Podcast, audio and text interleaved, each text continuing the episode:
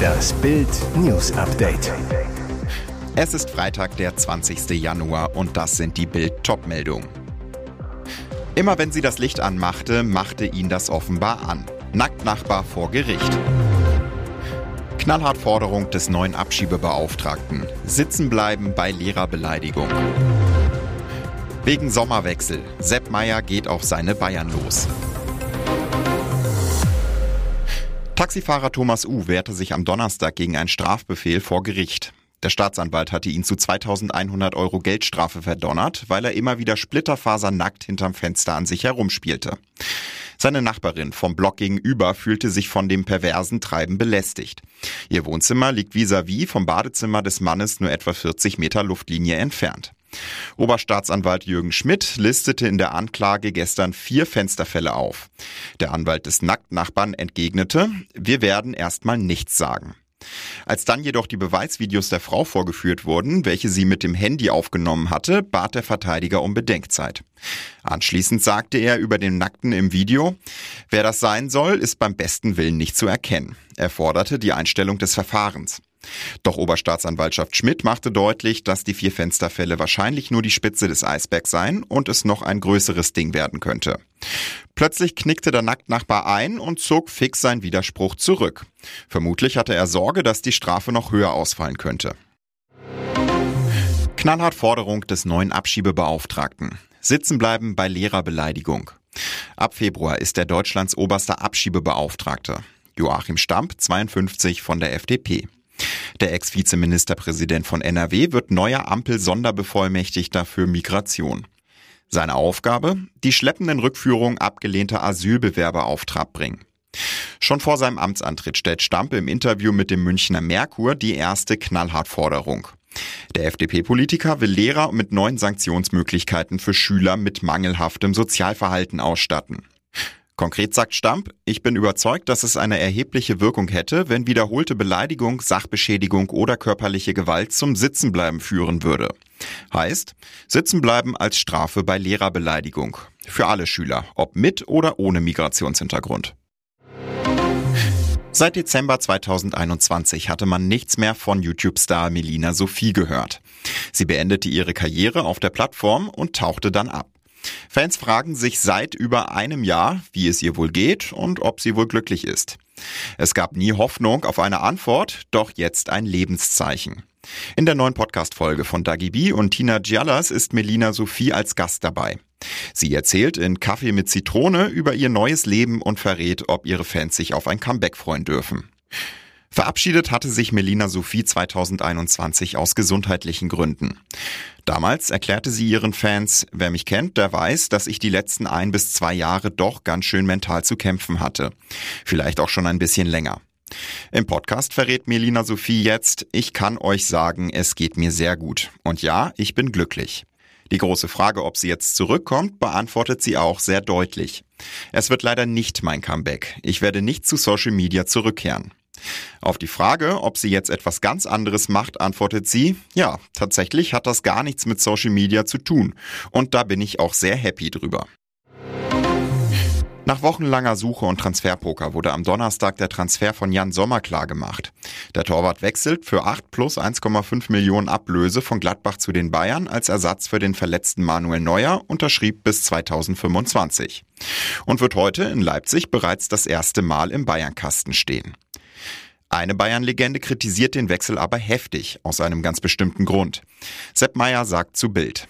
Ich kann nicht verstehen, warum man den Campus für x Millionen für den Nachwuchs gebaut hat und dann nicht dazu fähig ist, einen guten jungen Torhüter für die erste Mannschaft heranzuführen. Es darf auch nicht sein, dass die Nachwuchsmannschaft in der vierten Liga spielt. Darum sollte man sich kümmern, nicht immer von den anderen Vereinen die besten Spieler wegkaufen. Da ist nichts dabei, wenn man genügend Geld hat. Aber das ist doch nicht der Sinn von einem Nachwuchscampus. Tatsächlich spricht Meyer einen wunden Punkt der Bayern an. Der Campus wurde 2017 eröffnet, kostete über 70 Millionen Euro. Er sollte dafür sorgen, dass in Zukunft viel mehr eigene Talente den Weg ins Profiteam schaffen. Bisher blieb aber Superjuwel Jamal Musiala die Ausnahme. Kaum einer aus dem Nachwuchs schafft dauerhaft den Sprung. Und jetzt weitere wichtige Meldungen des Tages vom Bild Newsdesk. Es war ein Match für die Geschichtsbücher. Fünf Stunden und 45 Minuten bekämpften sich der zweifache Olympiasieger Andy Murray und der Australier Tennessee Kokenakis. Das zweitlängste Match in der Historie der Australian Open. 4.05 Uhr am Freitagmorgen Ortszeit verwandelte der Brite den Matchball zum 4 zu 6, 6 zu 7, 7 zu 6, 6 zu 3, 7 zu 5. Nur pinkeln durfte der Sieger während der ganzen Zeit nicht, obwohl er musste. Aber die Schiedsrichterin erlaubte es nicht. Die Regeln sagen, dass man nur in den Satzpausen austreten darf oder in besonders dringenden Fällen den Platz verlassen darf. Diesen Spielraum wollte Stuhlschiedsrichterin Eva Asteraki Moore Murray aber nicht geben und das mitten in der Nacht. Die ehemalige Nummer eins der Welt ich verstehe die Regeln mit den Toilettenpausen und dass man den Spielern diesen Vorteil nicht geben will. Gemeint ist die Erholung, wenn es gerade mal schlecht läuft auf dem Feld. Niemand soll sich taktisch aus der Situation stehlen. Aber seine Forderung ist klar.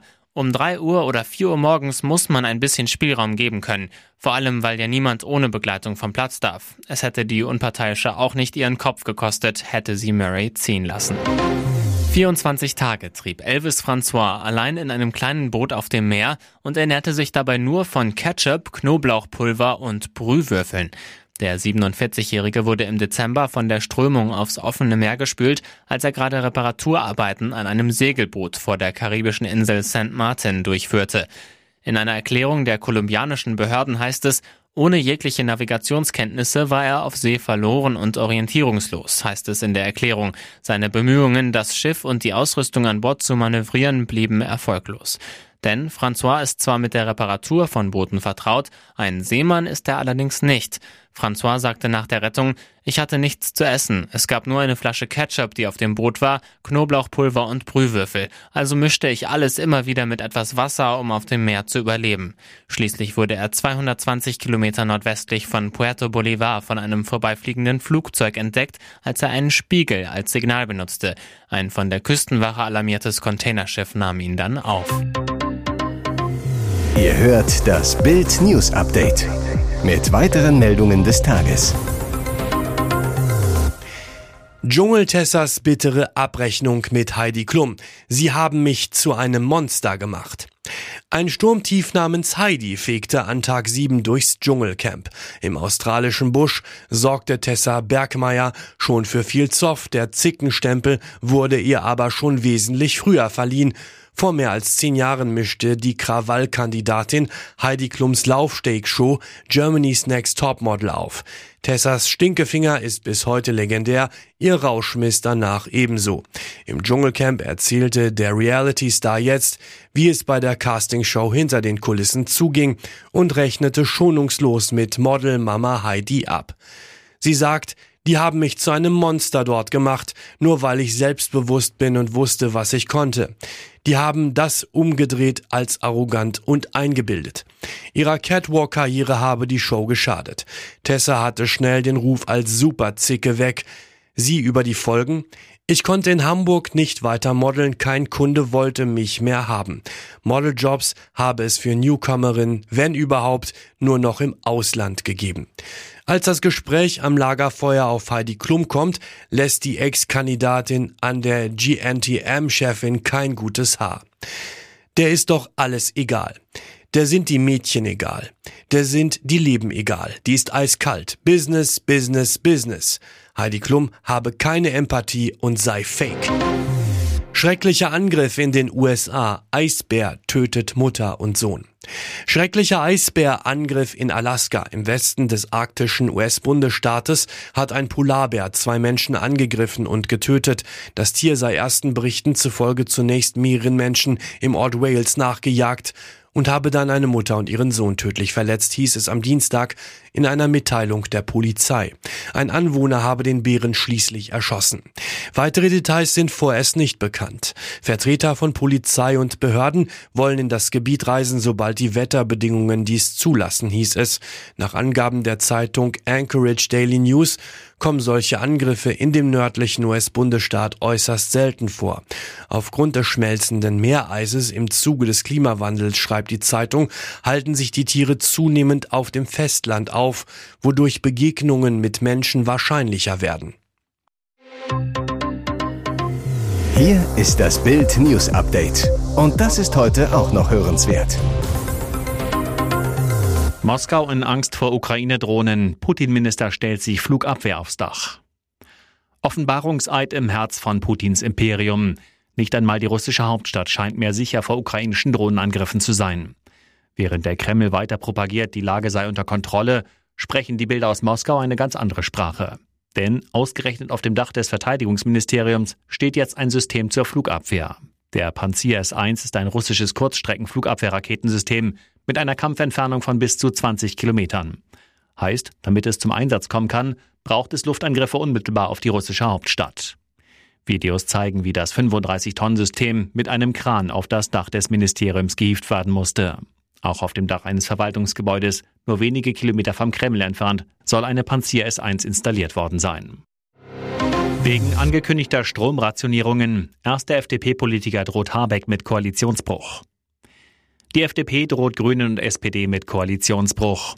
Wir werden den Weg in die Deindustrialisierung nicht mitgehen, sagte der energiepolitische Sprecher der FDP, Michael Kruse, gegenüber Bild. Hintergrund, die FDP hat Zweifel an einem Gutachten zur Versorgungssicherheit und zur Machbarkeit der Energiewende ohne Kohle und Atomstrom, das Wirtschaftsminister Robert Habeck in Auftrag gegeben hatte. Denn die Stromerzeugung in Deutschland stagniert und mit dem AKW und Kohle aus stehen massive Ausfälle an, die durch den Ausbau erneuerbarer Energien aufgefangen werden sollen. Doch auch hier hinkt Deutschland seinen Zielen hinterher. Der Boom von E-Autos, Wärmepumpen und Solarzellen bringt viele Stromnetze jetzt schon an ihre Leistungsgrenzen. Kruse, mein Vertrauen in die Netzstabilität sinkt. Die letzten zwei energiepolitischen Gesprächsrunden im Bundestag wurden vom Wirtschaftsministerium nach Bildinformation kurzfristig abgesagt. Brisant, Klaus Müller, Präsident der Bundesnetzagentur, hatte gegenüber der FAZ angekündigt, dass Strombezug im Notfall bald rationiert werden könnte. Kruse empört, eine Stromrationierung macht Deutschland zum energiepolitischen Entwicklungsland. Diesen Albtraum einer staatlichen Stromplanwirtschaft wolle er nicht erleben.